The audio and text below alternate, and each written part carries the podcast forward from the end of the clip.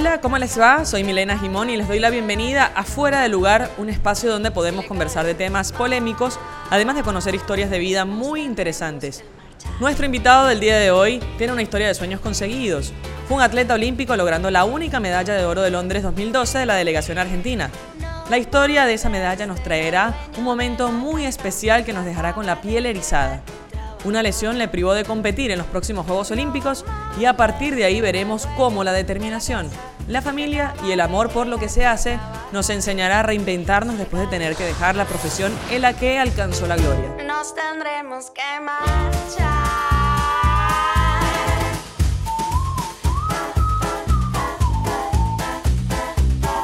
Agradecemos a Jarro Café Puerto Madero, donde tenemos el privilegio de grabar estos episodios, y a mis amigos de Famas Loop por el tema de la introducción. Recuerden que toda la información sobre lanzamientos y grabaciones están en nuestras redes, en Twitter fuera de lugar pod y en Instagram fuera de lugar pod ok. Además, visitando patreon.com nos buscan como fuera de lugar y ahí pueden colaborar como productores, obviamente, de este episodio. Bueno, ahora sí le damos la bienvenida a Sebastián y preguntarte, por supuesto, ¿cómo estás hoy? ¿Cómo te sientes? Bueno, la verdad que me encuentro en una etapa muy diferente a la que venía acostumbrado. Eh, de todas maneras encontré mi espacio, encontré sentirme cómodo poco a poco en lo que es después de un retiro, después de más de 20 años de perseguir esa zanahoria olímpica que uno se propone y se levanta todos los días de su vida eh, esforzándose con, con, ese objetivo, ¿no? Y se acuesta pensando también en, eh, en, lo que quiere lograr como atleta, como representante argentino. Eh, y hoy tuve que volver a encontrar esas nuevas medallas en la vida, ¿no? Entonces me pongo a pensar, me llevo mucho tiempo, no solo pensarlo, sino sentir hacia, hacia dónde quiero ir y hacia dónde me voy a sentir no solo bien, sino también seguir produciendo.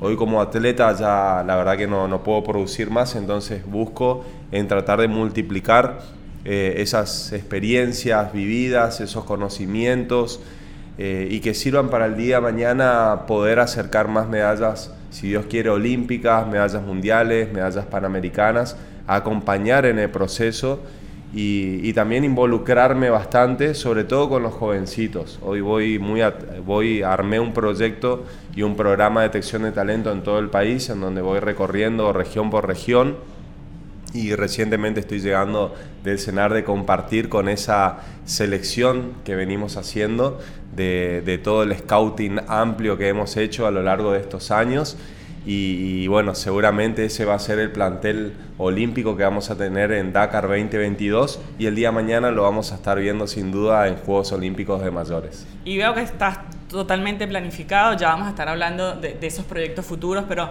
obviamente eh, y previamente, antes de, ocurrir todo esto, naciste en Corrientes, ¿no? Una provincia de la ciudad de, Argentina del norte, del noroeste, por llamarlo de alguna manera, y tenemos algo en común, porque justamente... Eh, tengo amigas que mis primeras amistades aquí en Buenos Aires, yo hace 11 años vine para acá, son de Corrientes y la verdad que las sentí amorosas, son personas muy queribles y es una provincia que ha dado mucho éxito a nivel deportivo, ¿no? Son siete medallas, si mal no recuerdo, lo que ha dado Corrientes. Sí, una provincia con pocos habitantes comparado con lo que son las grandes ciudades o provincias de nuestro país, ¿no?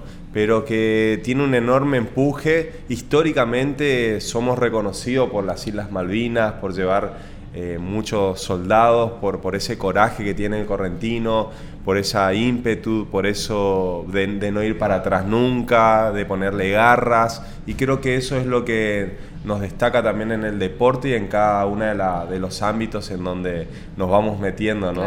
Esa sangre que tiene el correntino, la verdad que es muy valorada por, por el argentino en sí, por gente del extranjero que también eh, sabe un poco de nuestras historias y dice de corazón que sacaste la medalla olímpica si sos correntino. Y bueno, son lindos halagos que uno va eh, recibiendo, pero que se transforman también en, una responsabilidad eh, moral, vamos a decirlo de alguna manera, de seguir construyendo para que otros tengan esa base y, poder lograr otras cosas más. Y, y, cuando eras chiquito, entiendo que jugabas al fútbol, pero hubo alguien que supongo que es el héroe de tu vida eh, que te hizo cambiar de opinión y por eso entras al taekwondo, ¿no?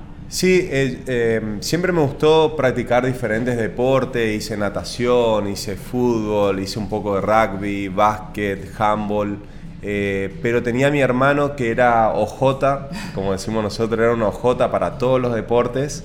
Y lo único que sí sabía hacer y que le apasionaba y era tenía una fiebre de llegar a casa y ver las películas de artes marciales y todo el día quería hacer taekwondo, todo el santo día. En eso sí le iba, le iba bien.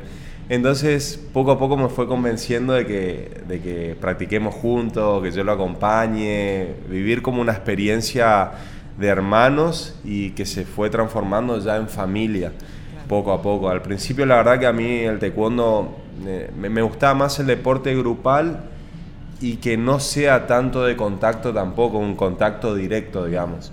Y yo veía que en el taekwondo trataba de entender el, el juego y decía, pero uno le tiene que pegar al otro y el otro le pega al otro y por qué tenés que pegarle a alguien. No entendía, era muy chico, tenía siete años, hasta que cuando fui aprendiendo primero que nada los valores de, que te enseñan en las artes marciales en general eh, y el por qué uno empieza primero que nada a saber defenderse, después saber atacar, saber contraatacar y que era un juego, no era una pelea, no era un combate callejero eh, empecé a tomarlo como tal, empecé a decir, bueno, si yo pego de esta manera, eh, sumo mis puntos, y yo evito que me hagan contacto, evito que el otro me pueda ganar y así lo fui transformando en mi mente y ya no lo tomé como una guerra como el otro, con el otro, sino simplemente que el otro era parte de un juego que yo necesitaba para poder potenciarme a mí mismo.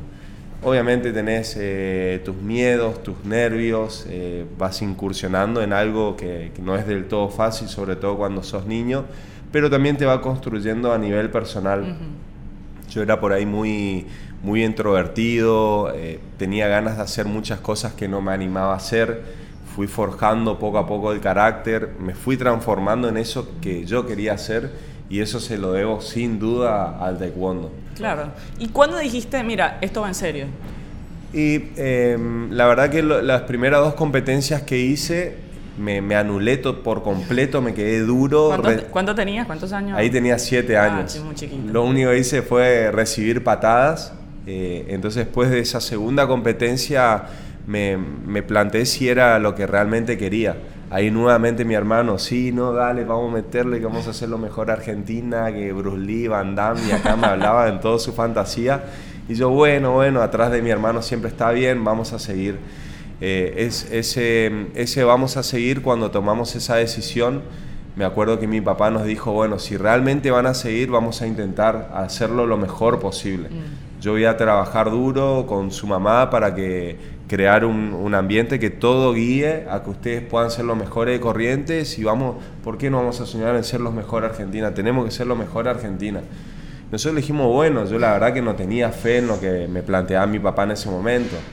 Eh, pero sin duda mi mamá empezó a comprar una revista eh, en donde decía de cocinas para deportistas, qué debería comer, qué no debería comer. Mi papá viajaba, trabajaba y todos los fondos que se iban juntando era para que nosotros vayamos a competir a lugares en donde estaban eh, más avanzados con el tema de artes marciales. Por ahí el, el, taekwondo en, en somos la primera generación eh, pero necesitamos, de, sí, si queríamos dar un salto de calidad, ir a otras provincias a, combatir. Y todo generaba gasto, entonces era, toda la familia trabajando para que nosotros podamos llevar a cabo esta carrera. Se empezó a transformar en objetivos. Conocí en el camino a los ocho años a un atleta olímpico que me dio una charla, nos dio una charla a todos los taekwondistas en general en Corrientes, eh, de lo que era el olimpismo, de lo que significaba para él representar a su país, de lo que significó ganar una medalla olímpica. Y después de, esa, de ese día, de esa noche, terminando ese entrenamiento y esa charla, todo cambió para mí. Yo me acuerdo que volví a mi casa, vuelvo a decir, con ocho años, que no es lo mismo si hoy lo, lo dijera, y se lo planteo a mi mamá y le digo, Ma, ¿vos crees que yo puedo ser campeón olímpico?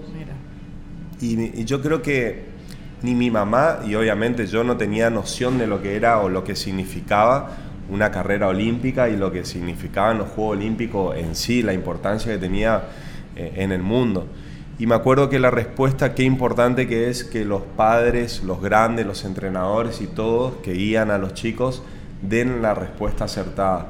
Podría haberlo tomado como un chiste o no, anda a hacerlo así nomás al de cuando, divertite. Y en cambio me dijo, vos todos los días que venía a entrenar venís con todo el traje mojado, transpiraste, forzaste, forzaste en el colegio intentar ser el mejor hijo que puedes ser, el mejor hermano que puedes ser.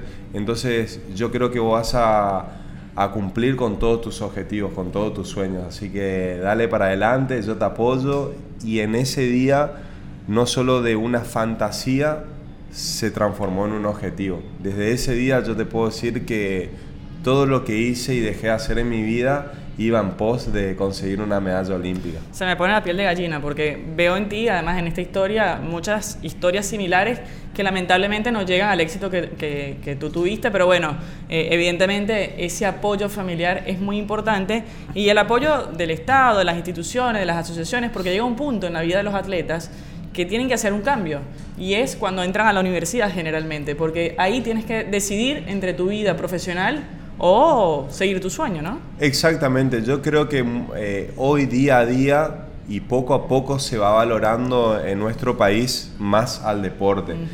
He pasado por etapas en donde críticas, en donde inclusive en la universidad me decían, no, papá, ¿es el estudio o es el deporte? Vos elegís, las dos cosas a la mano no pueden ir.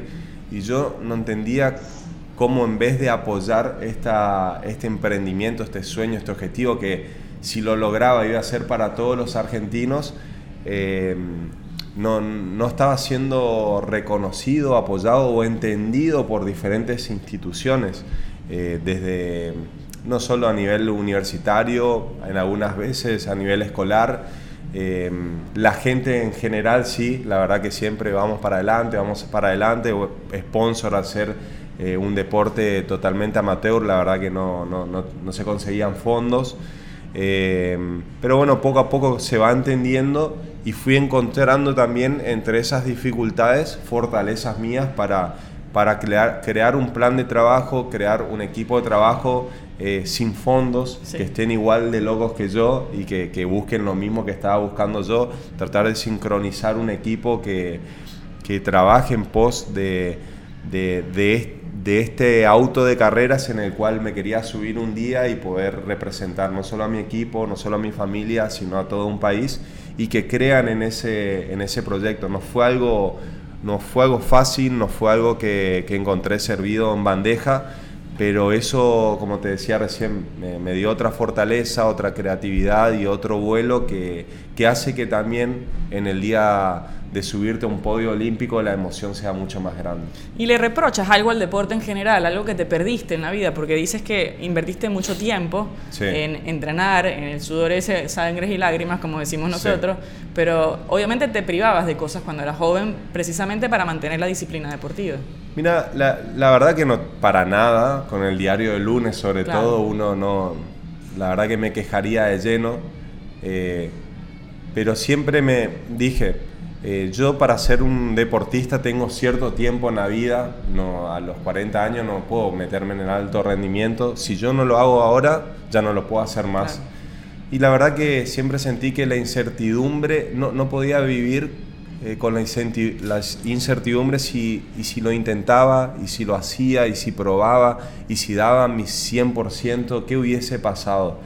Entonces siempre traté de pensar eh, varios años adelante y decir, bueno, es el momento de entregarlo todo y si no funciona, no sale, no lo consigo, será porque cuestión del destino. También siempre a la suerte y al destino trato de dejarle el menor margen y porcentaje posible, trato que todo dependa de uno, eh, de todo lo que yo hago en el día a día, eh, sea en el hoy sea el fruto que voy a recoger mañana. Siempre lo pensé de esa manera.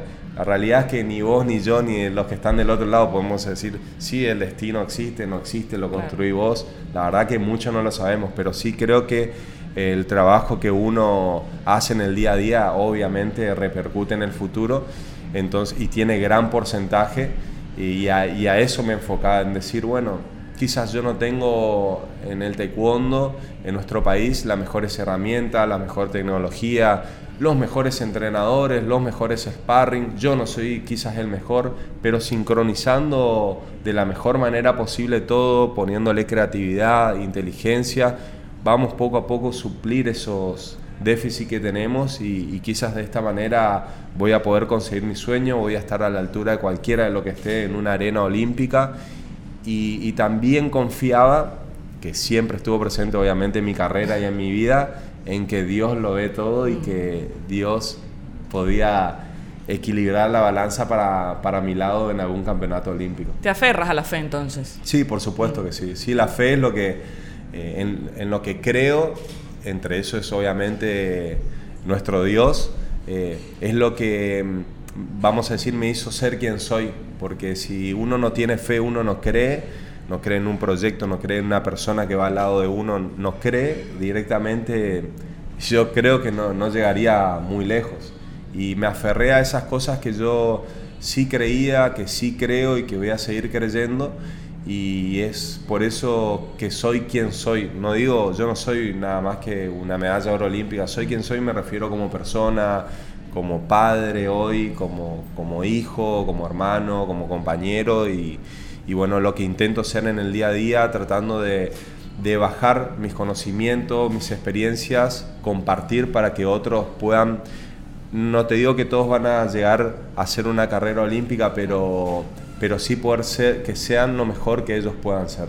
Viste que hay atletas que nacieron con un don en el ADN, Michael Phelps, por ejemplo, con las manos, la, larga que tiene, lo mismo de Usain Bolt con el tamaño, la envergadura que tiene, el mismo Lionel Messi que nació con este, este plus ¿no? que tienen estos atletas, eh, y hay otros que trabajan mucho para llegar al éxito, como Cristiano Ronaldo, quizás no fue eh, de nacimiento, sino ha trabajado muchísimo para ser uno de los mejores del mundo. ¿En qué rubro estás tú? ¿Naciste con ese gift, con ese don de, ser bueno o lo trabajaste? No, mira, yo creo lo siguiente, que uno, eh, todos tenemos ciertos potenciales para ciertas cosas de la vida.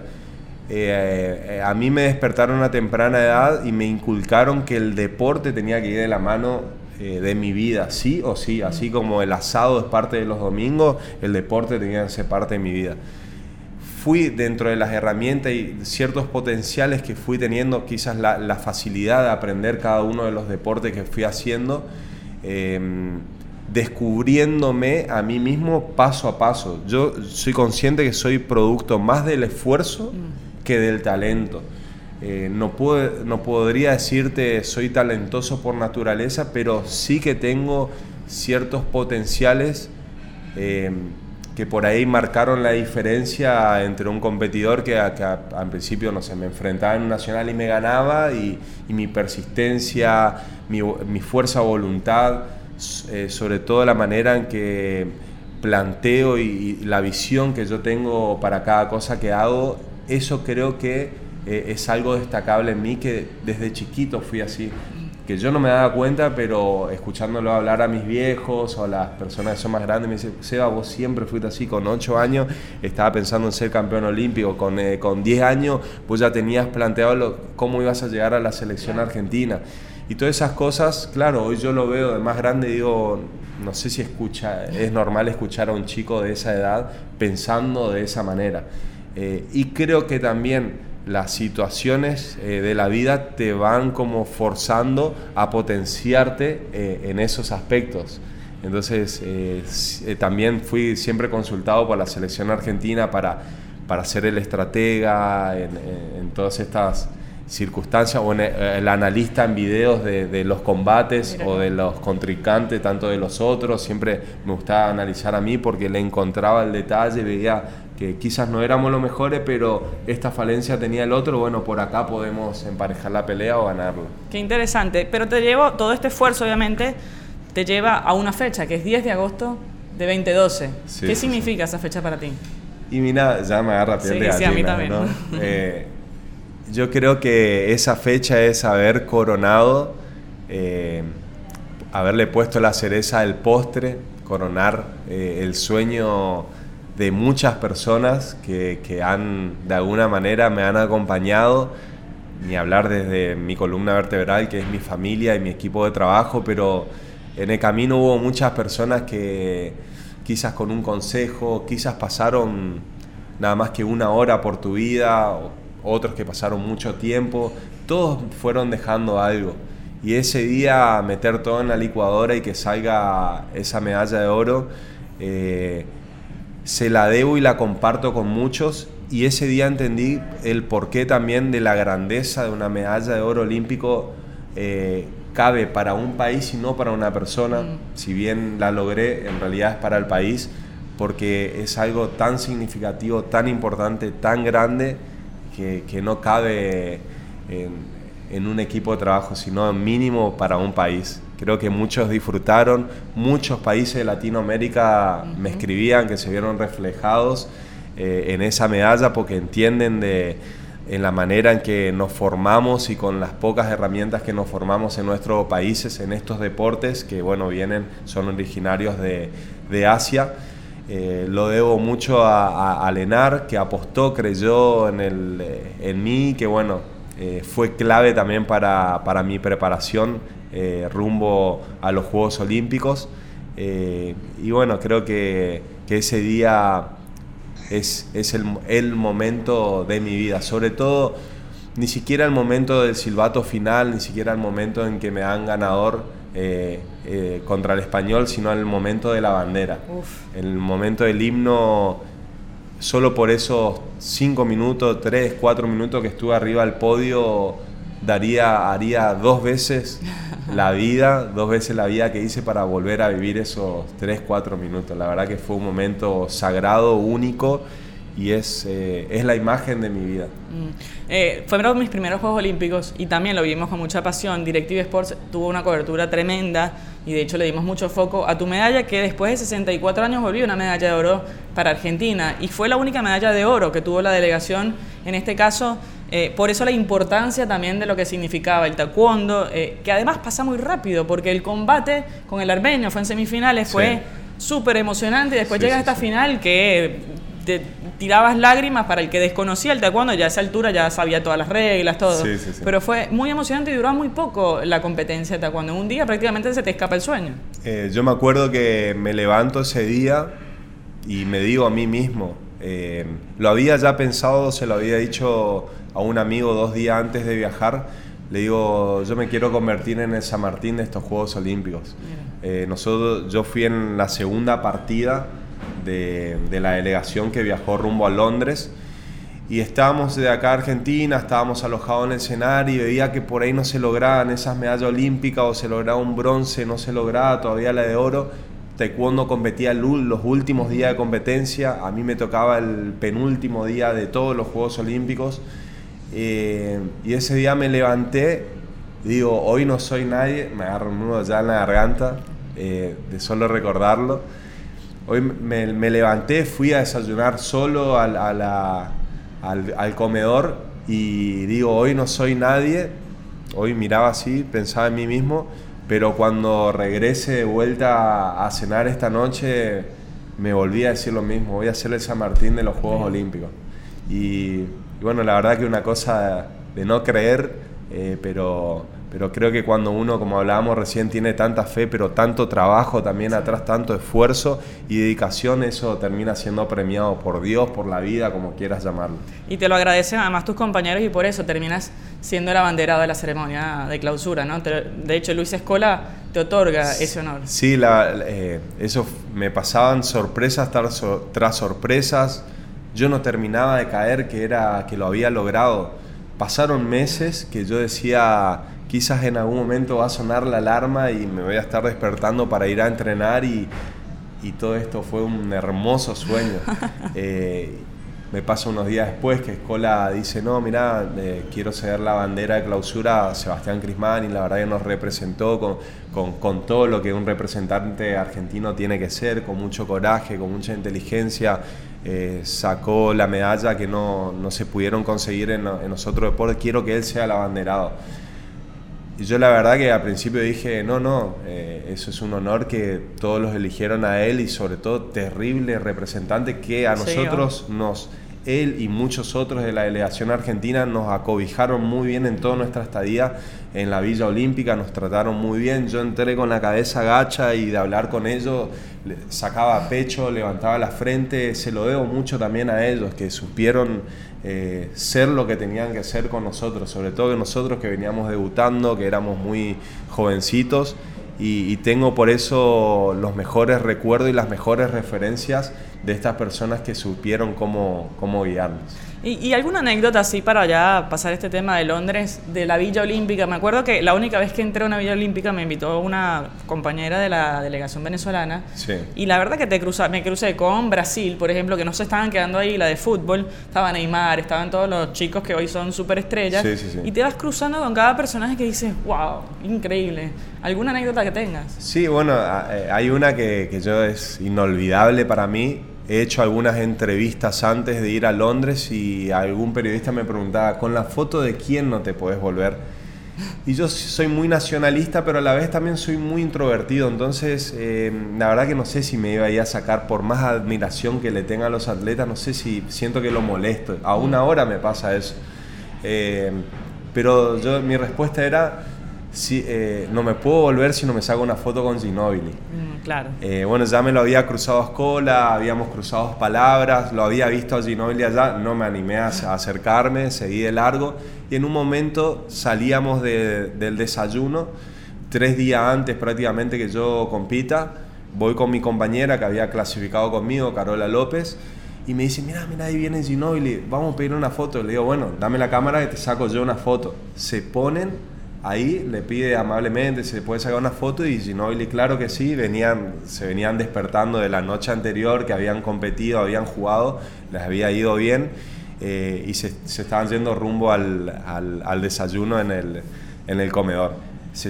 mientras yo le estaba por sacar la foto, digo, no puedo ser tan nabo de no pedirle. Yo también iba pensando, ¿le pido o no le pido? ¿Le pido o no le pido? Le saco la foto termino de sacarle la foto y le digo, ¿te molesta si me saco una como? No, claro, vení, me saco una foto, ¿no? De lo más amable. Bueno, gracias, gracias, chao, chao, chao. Nos vamos cada uno para su lado.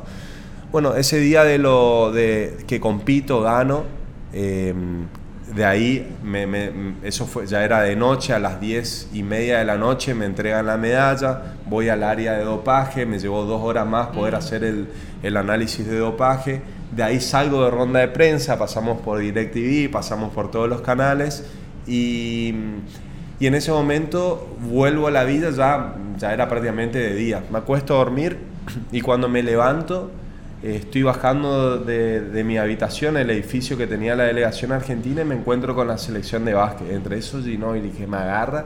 Me dice, flaco, ¿dónde estaba? Te estábamos esperando. ¿Te molesta si me saco una foto con vos? Me dice.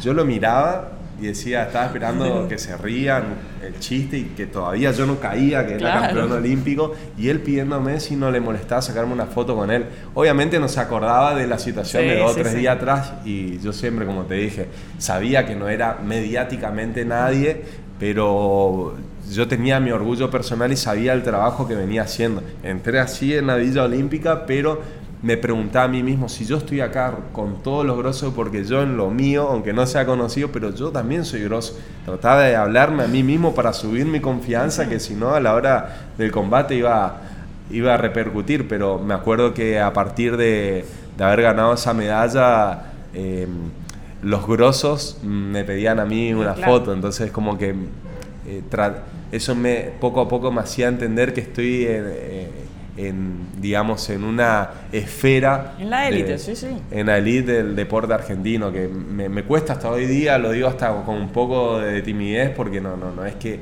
hago alarde de eso, sino simplemente eh, me ayudaba a entender que sí, estaba siendo el campeón olímpico que siempre soñé.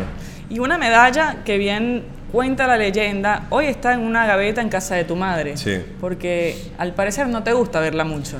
A mí eh, me genera mucho. Me, de hecho ver publicaciones o siempre alguien está levantando los videos y por ahí le doy un me gusta, pero no, me detengo a verlos o, recordar un diario que salió o una revista y cosas así, lo paso muy de largo porque cada vez que tengo que enfrentar esas situaciones me moviliza tanto que inclusive la medalla no la tengo conmigo. Eh, y además porque significa para mí habérsela dejado a mis padres es que ellos son eh, los mayores dueños en mayor porcentaje de esa medalla. Bueno, gracias Sebastián. Sin duda tu fortaleza y tus acciones te hacen digno de destacar y de ser además un orgullo nacional. Te agradecemos tu tiempo y siempre tendrás las puertas abiertas en este espacio. Nosotros nos despedimos de este episodio de hoy. Sigan atentos a nuestras redes para información de episodios, invitados y más novedades.